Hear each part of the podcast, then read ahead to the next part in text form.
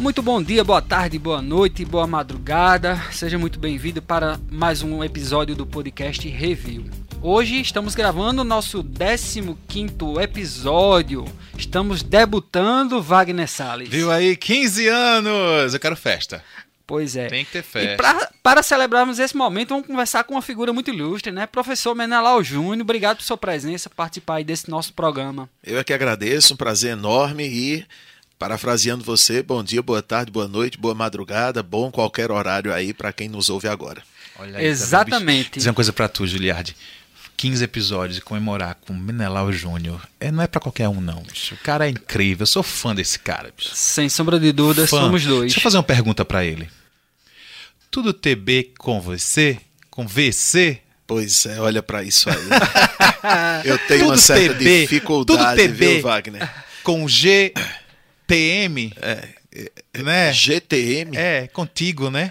É, C, é, C, CTM. CTM. Eu não sei não, só escrevendo. É CTG. CTG, isso é, é com base nessas abreviações, entre outros assuntos, que o foco hoje é falar sobre o internetês, né? Essa evolução da linguagem, da nossa língua portuguesa, que vem evoluindo, sendo transformada aí pela tecnologia. Então, roda a vinheta que aí vai começar mais um podcast review.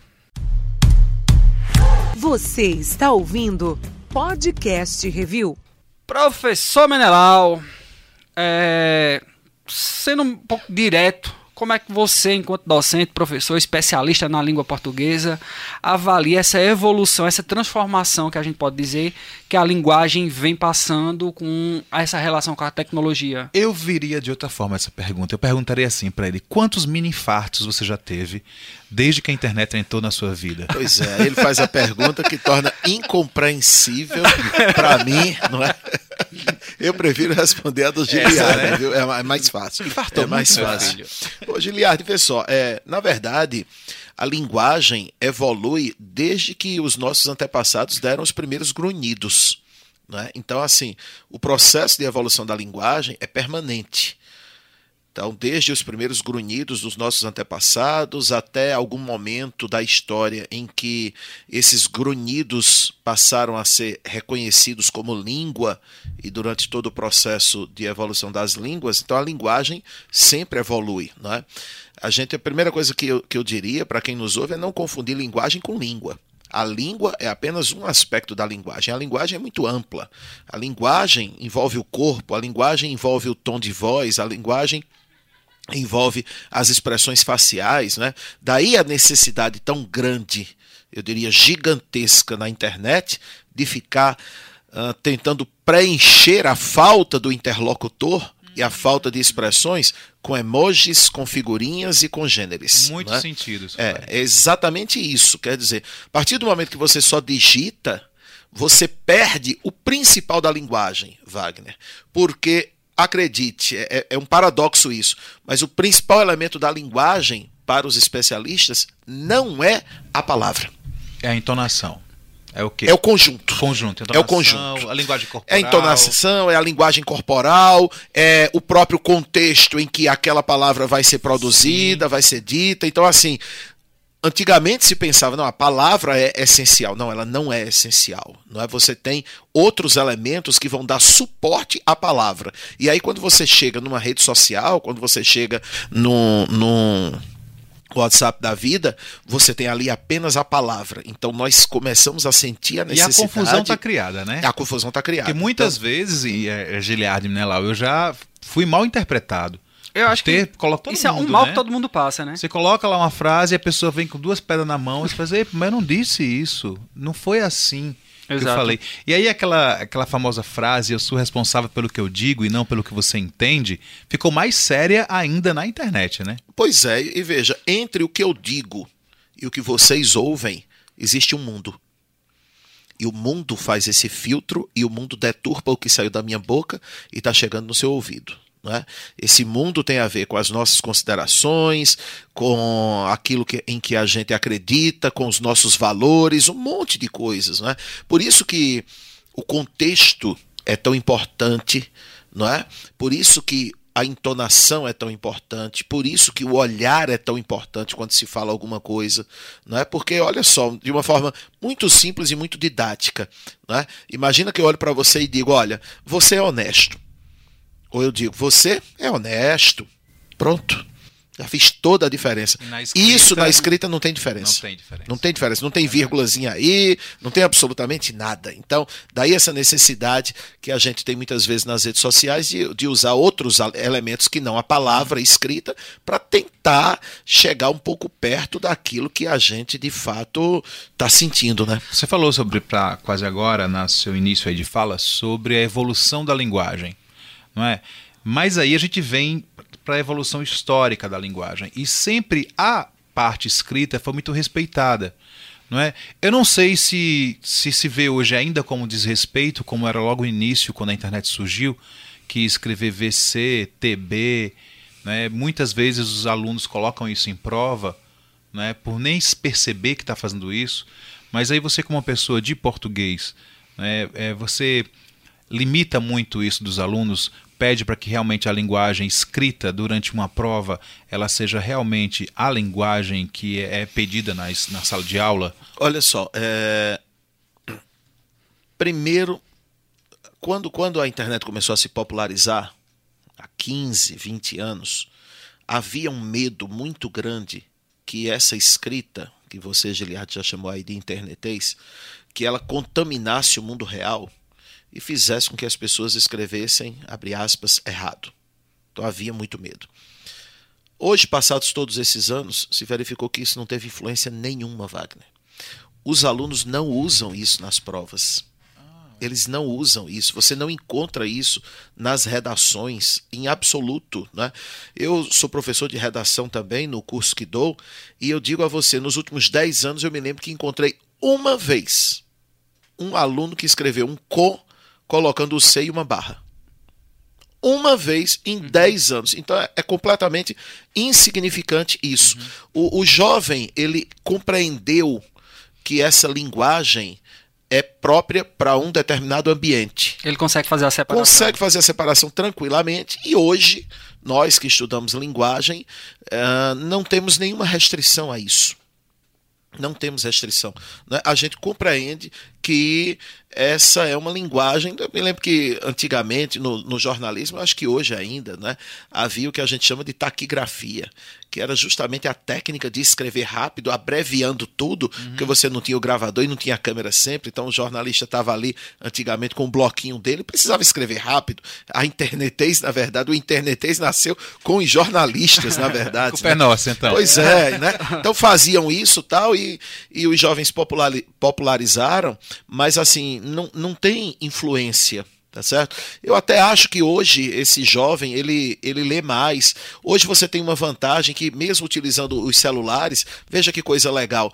O indivíduo quando está digitando, o celular dá a grafia correta das palavras. Sim. Então, de alguma forma, está ensinando. Ele foi digitou ali com C cedilha, o corretor vai mostrar que não é com C cedilha, é com SS. Então tem ah. suas vantagens. E mas assim, no contexto, tu avalias como positivo ou negativo da questão do corretor é, passar a mensagem, corrigir a frase para a pessoa. Às vezes no imediatismo, tu digitando ali, tu não se preocupa a, a, a ficar atento sobre a acentuação se vai certo ou não. Mas na hora de, por exemplo, numa redação de um vestibular, de um Enem, será que isso não atrapalha o aluno nessa concepção do texto, de, de enfim, o que, é que tu, tu, tu, pontua sobre isso? O, o que eu acho é o que, que tem atrapalhado é, até certo ponto o ensino de língua é que hoje se desvaloriza muito a gramática.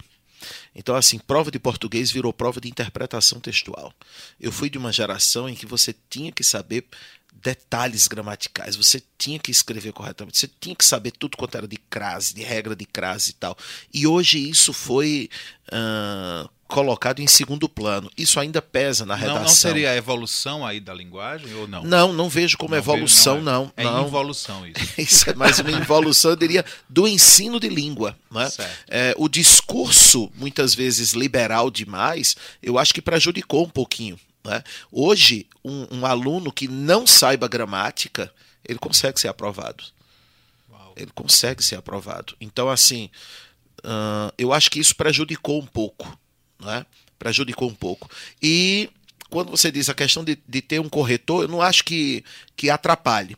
O grande problema hoje da, da escrita para um aluno, por exemplo, que vai fazer um vestibular, não é ortografia, é a capacidade de se expressar em língua escrita. Sabe aquela coisa do eu sei falar sobre isso, mas escrever, porque escrever tem outras regras. E quando eu digo outras regras, não é apenas a regra do, da acentuação e da concordância. Tem uma outra estrutura textual.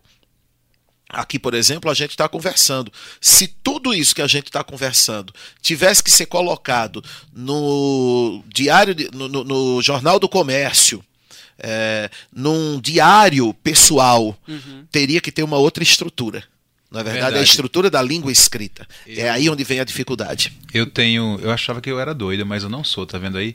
Quando alguém conversa comigo e ela fala frases que eu não consigo entender, eu tento escrevê-las na minha, na minha mente para como seria isso escrito, não é? Por exemplo, uma vez perguntaram para mim: você vai cablu, cabuza ou sem buza? aí eu fiquei, cabuza, o que é isso, gente? Vai cabuza. Eu escrevi lá, cabuza.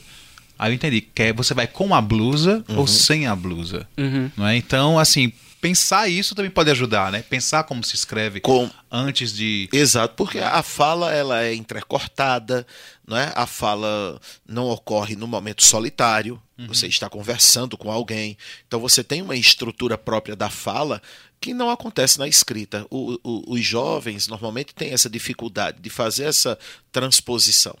Me diga uma coisa, você no WhatsApp né? Você nas redes sociais, é, você usa abreviações? Não. Não usa? Não, não. não é? Eventualmente, no WhatsApp, eu, eu posso usar o você e colocar o VC. Eventualmente, em casos isolados, às vezes na pressa ali e tal, eu faço isso, mas praticamente não utilizo. Certo. E nas redes sociais, não. E pegando okay. esse outro gancho, como é que tu avalia? A, a gente está falando da questão de escrever, por mais que as pessoas tenham um corretor para corrigir, mas se cria acho que já está muito usual. As pessoas não querem mais tanto até escrever na rede social. O WhatsApp é muito áudio, a comunicação de áudio. Como é que tu avalia isso? Pois é, o, o WhatsApp eu acho que se tornou um substituto do telefone.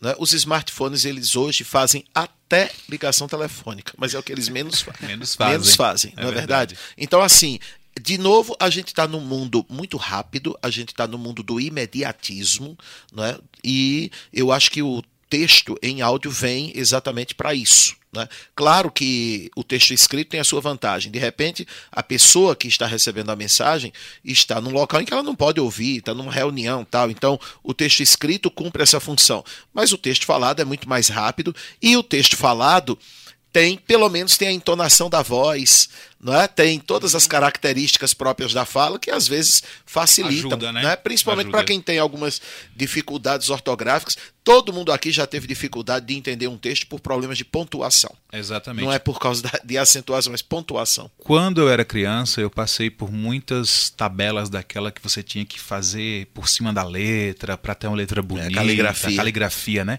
Eu tive várias cartilhas daquela.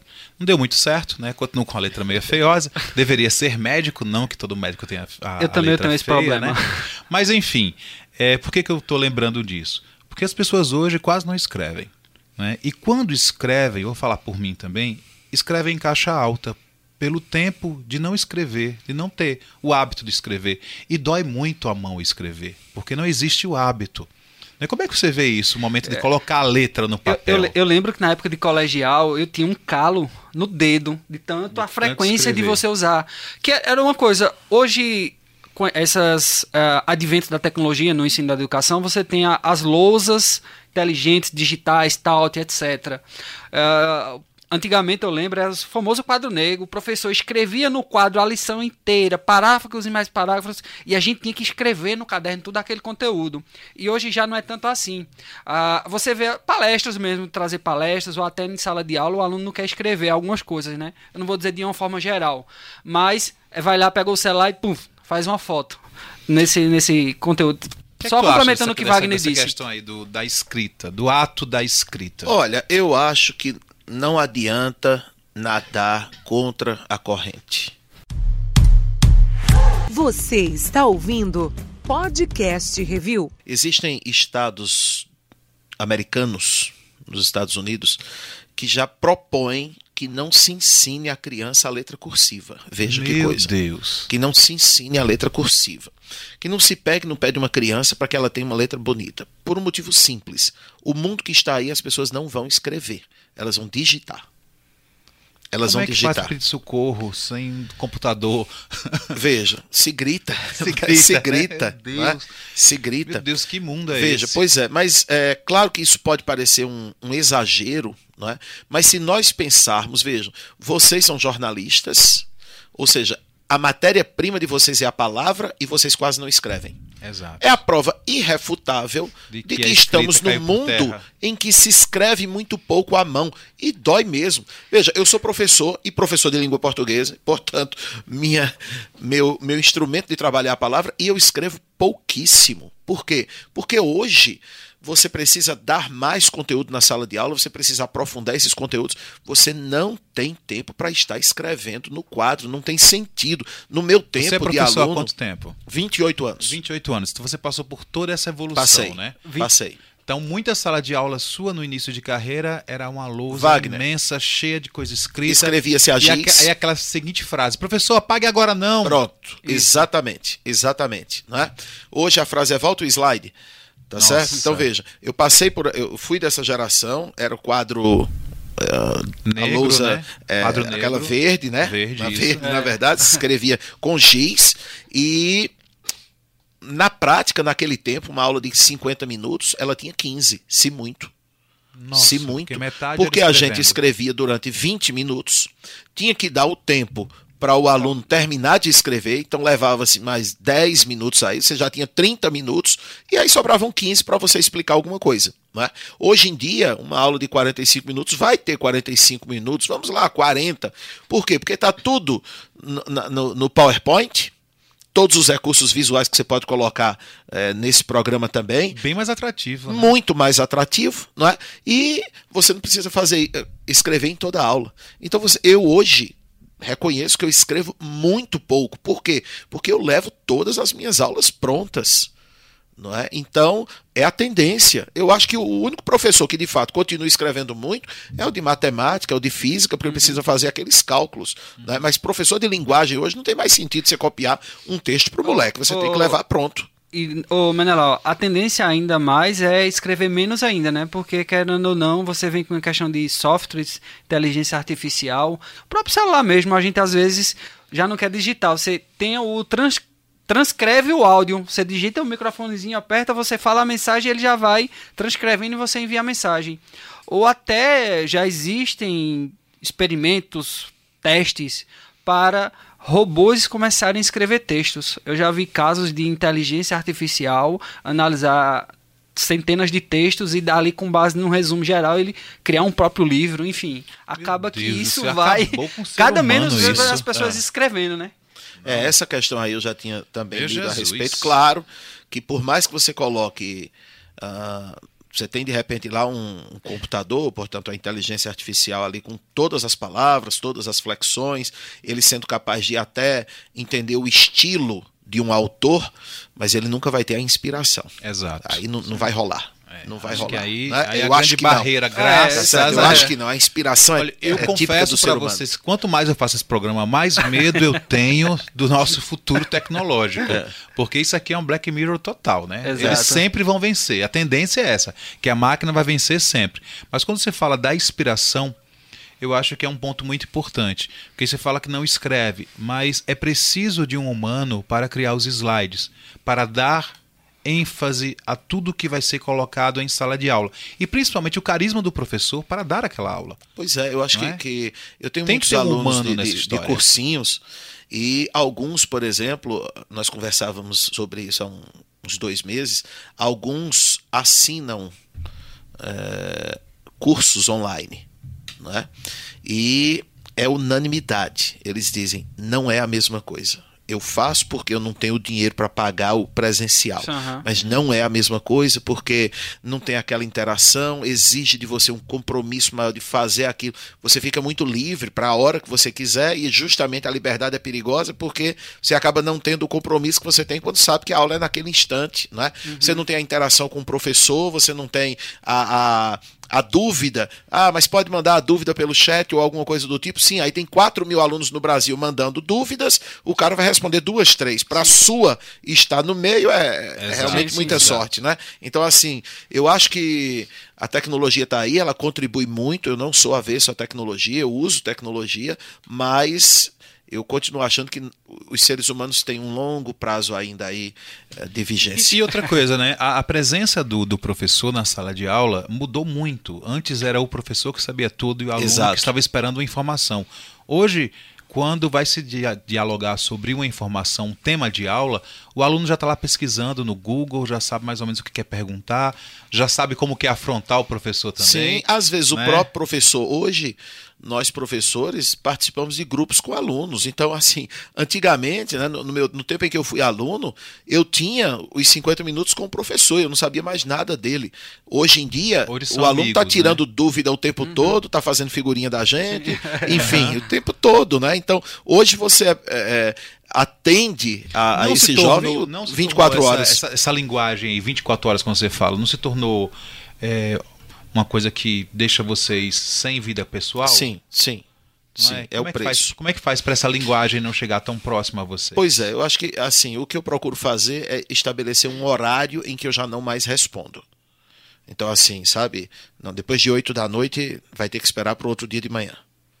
Entendeu? Mas assim, hoje não tem mais como escapar isso, principalmente a gente que trabalha com cursinhos. Eu vou lhe confessar é? uma coisa, que sempre quando eu vou falar com você no WhatsApp, no WhatsApp, eu repenso, penso na palavra, como vai ser escrita, na pontuação. É. Eu acho que todo mundo para se comunicar com o professor de português fica com essa, né, com esse medinho é, aí. É. Para você é natural, você entende o internetês, assim dá para ou você julga o tempo todo? Não, não, não? eu acho natural isso.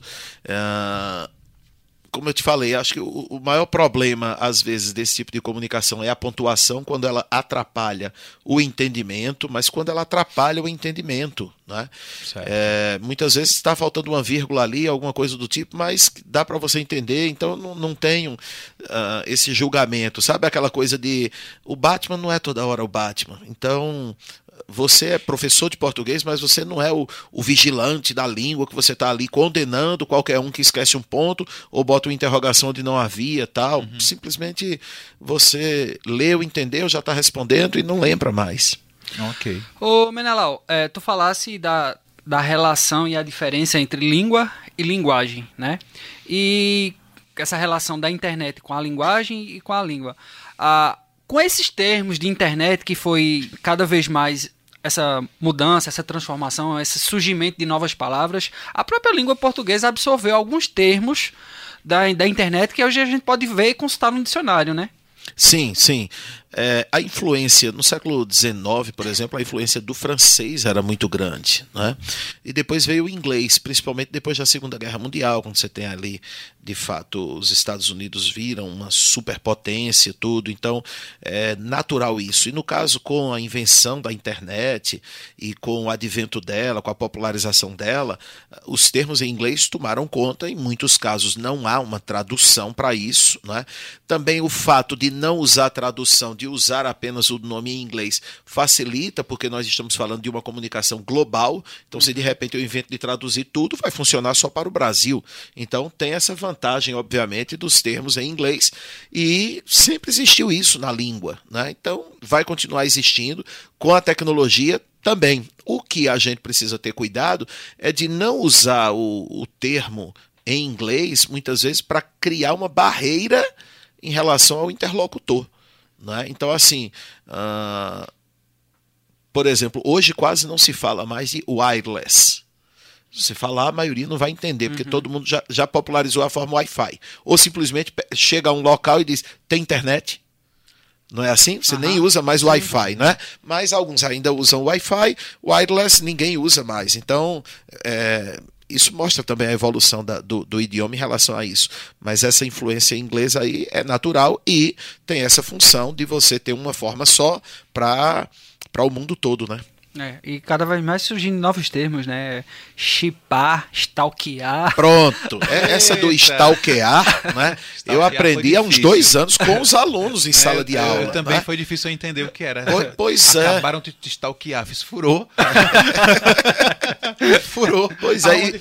E, veja coisa curiosa, né? O, o, o jovem, ele pega um verbo em inglês, que é to stalk, que seria algo como perseguir, não é bem perseguir, mas ele pega to stalk, coloca uma terminação ali portuguesa em AR, transforma no verbo regular, não é? Stalkear no sentido de não é propriamente de perseguir, mas de uhum. fuçar a vida observar. de alguém, de observar a vida de alguém, né? E, e termos como flopar Flopou. Flopar, flopou. Coisa que eu, tipo, recentemente, o que é, é isso? Novo, é novo, é, é novo. É, novo. Acho que isso começou com deletar. Foi. Mas... Acho que talvez tenha sido um dos foi. primeiros, isso, não era? To delete. É. E no lugar de apagar, a galera começou a falar deletar tal. E agora é faz isso mesmo. Me diga uma coisa: a, a, uma das funções mais importantes da linguagem é se fazer entender.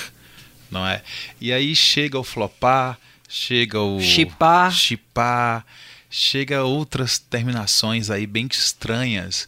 E aí ela não para não de, de comunicar nesse momento? Porque você chegar com uma senhorinha de 70 anos e falar para ela, ó, aquele velhinho chipou em você. Teu crush. É, Pronto, quem é o teu crush? né? é, Veja, é, é exatamente isso. A, a função da linguagem é a comunicação.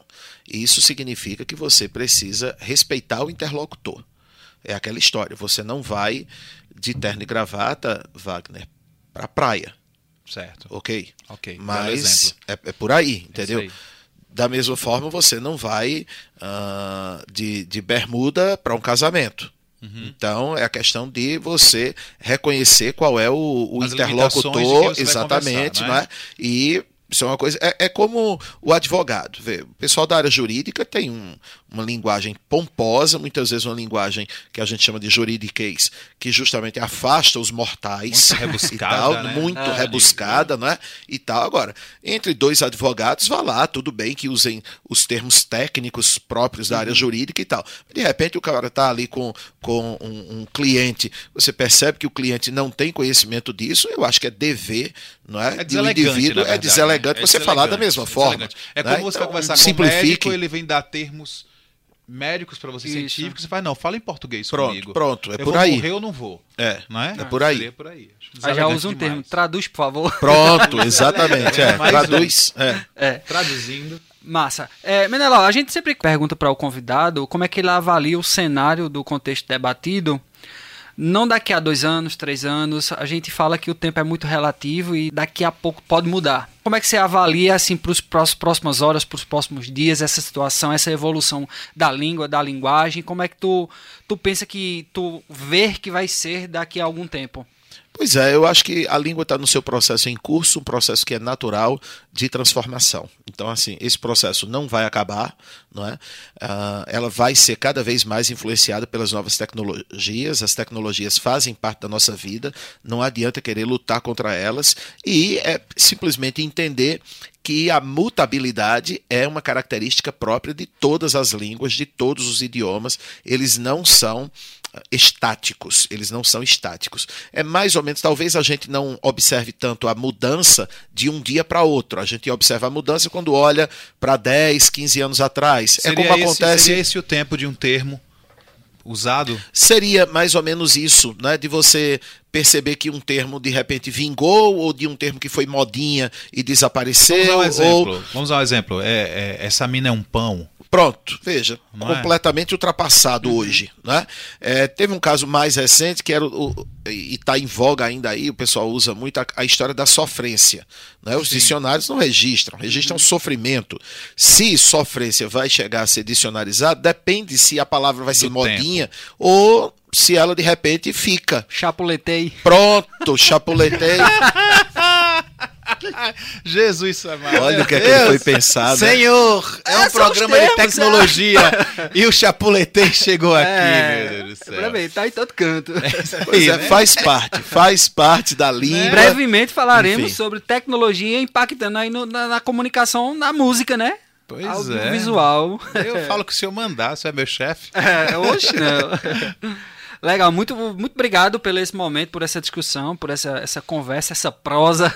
Não é? Foi é, show de bola. Obrigado, Wagner, por mais um momento. Valeu, meu querido. Esperamos que possa nos prestigiar mais vezes aqui no Review. Tranquilo, chamando, estamos aqui. Foi um prazer grande. Um abraço aí para todo mundo. Então, para você, só lembrando, toda quarta-feira tem episódio novo disponível do podcast Review, tá? Uh, você pode acessar o portal Ine10 Interior, ine10interior.com.br ou então procurar na sua loja de áudio predileta. Estamos lá no Spotify, Deezer, Apple Podcast, Google Podcast, Here e tantas outras.